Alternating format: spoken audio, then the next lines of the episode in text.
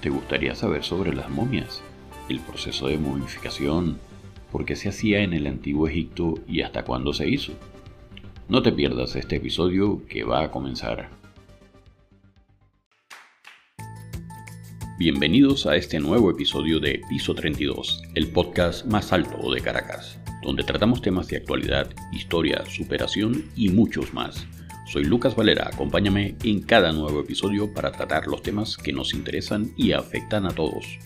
También puedes encontrarme en tu red social favorita como Piso 32, el podcast más alto de Caracas. No olvides suscribirte al podcast y recuerda que tenemos nuevos capítulos todos los lunes, miércoles y viernes. Comenzamos.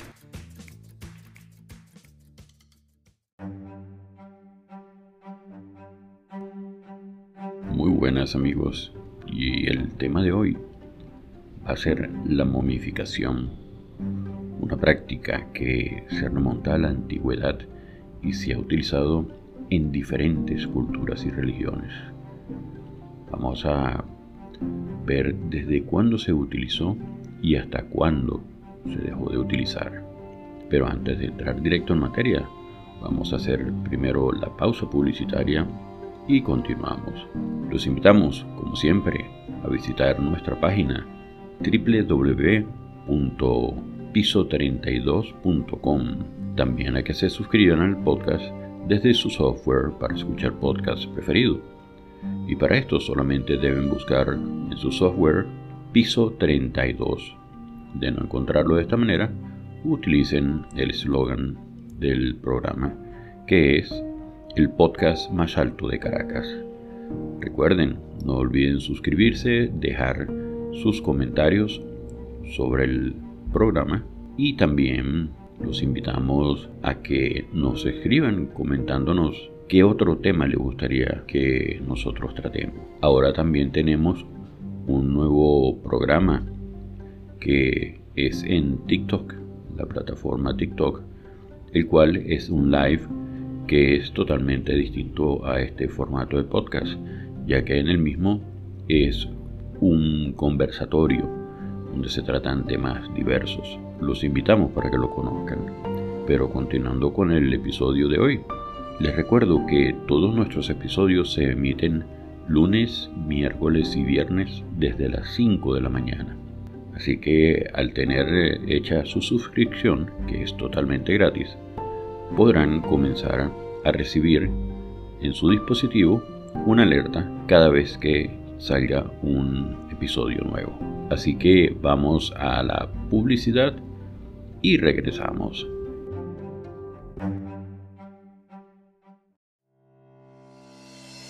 Y quiero hacer una mención especial a un proyecto inspirador que está haciendo la diferencia en la comunidad de inmigrantes en Estados Unidos Alex Rancel Finanzas y más. Es un canal de YouTube y una cuenta de Instagram creada por Alex Rancel.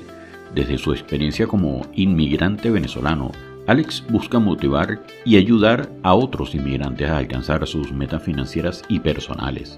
Alex Rancel Finanzas y más ofrece mensajes motivadores e inspiradores, entrevistas con venezolanos exitosos en el exterior, y valiosos consejos sobre finanzas e inversiones. Además, Alex comparte sus propias experiencias financieras, incluyendo cómo logró adquirir una casa en Liberty Hill, Texas, gracias a una estratégica inversión. Si eres un inmigrante en Estados Unidos que busca alcanzar la independencia financiera y asegurar un retiro temprano sin preocupaciones, no puedes perderte a Alex Rancel Finanzas y más Encuentra el canal de YouTube y la cuenta de Instagram de Alex buscando por su nombre y apellido Alex Rancel y únete a esta comunidad inspiradora de inmigrantes que buscan alcanzar sus sueños financieros. Alex también tiene un libro que puedes encontrar en Amazon. Recuerda que puedes encontrar toda la información sobre Alex y su proyecto en su página web www.alexrancel.com.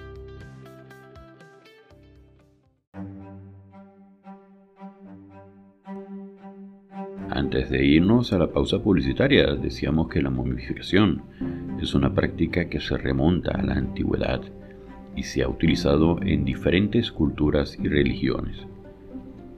En el antiguo Egipto, la momificación era un proceso por el cual se impedía a un cadáver alcanzar la etapa de putrefacción.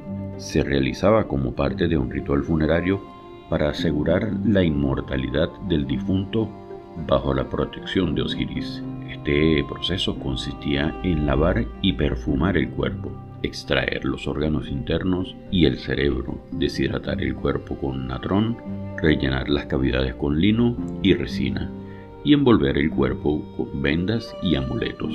Las momias más antiguas datan de finales del cuarto milenio antes de Cristo y eran lo que podría denominarse momias naturales.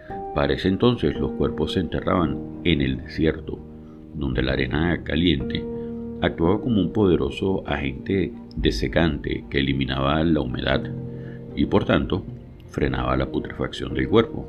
La momificación artificial surgió cuando los cadáveres pasaron a colocarse dentro de un ataúd o en una tumba, perdiéndose así el contacto con la tierra, lo que llevó a idear métodos para lograr la preservación de los cuerpos. Este empeño guardaba relación con las creencias religiosas de los egipcios. Para ellos, el ser humano era una amalgama de elementos, unos materiales como el cuerpo, la sombra y el nombre, y otros asociados con el espíritu supraterrenal, el Ka o energía cósmica que se recibía al nacer, el Ankh o aliento vital, y el Ba, la personalidad o el psique. La muerte significaba la separación de estos elementos, pero esto era solo momentáneamente, pues el individuo renacía en la vida de ultratumba reunificando sus primeros componentes.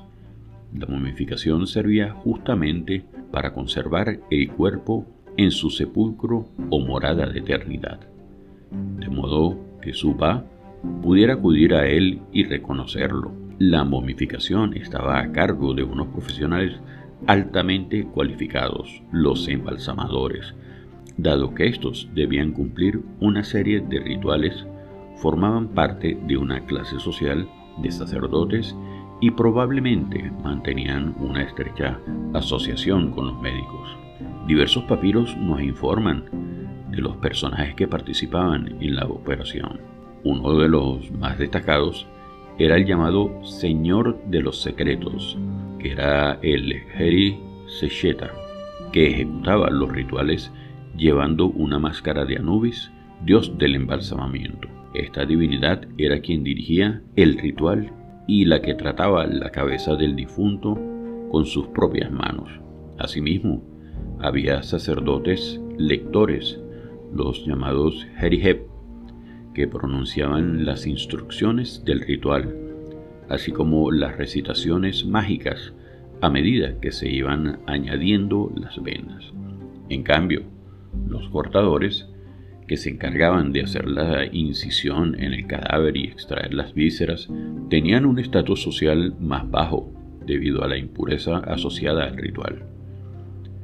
Y ya para finalizar, en resumen, la práctica de momificar a los cuerpos comenzó en Egipto en torno a 3500 a.C., aunque algunos piensan que la generalización tomó como punto de partida las numerosas inundaciones del Nilo, que al exhumar los cadáveres fueron fuente de epidemias mortales. La primera evidencia de momificación intencional data del mismo periodo. La momificación artificial alcanzó su punto máximo en términos técnicos y artísticos en Egipto, aunque no hay una fecha exacta para cuando se dejó de usar esta práctica funeraria. Se cree fue durante la época romana en Egipto que finalizó su uso. Actualmente se manejan procesos que se aprendieron de los embalsamadores de Egipto, los cuales son los que hacen que los cadáveres puedan ser eh, velados durante un tiempo. Obviamente para esto se utiliza un proceso mucho más simple que lo narrado anteriormente, pero son aprendizajes que comenzaron en aquella época. Amigos, Espero que les haya gustado este episodio. Recuerden que pronto tendrán un episodio nuevo. Muchas gracias por escucharme.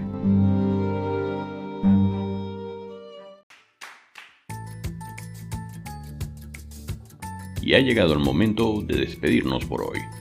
Espero que en todos los episodios de Piso 32 les quede siempre un conocimiento.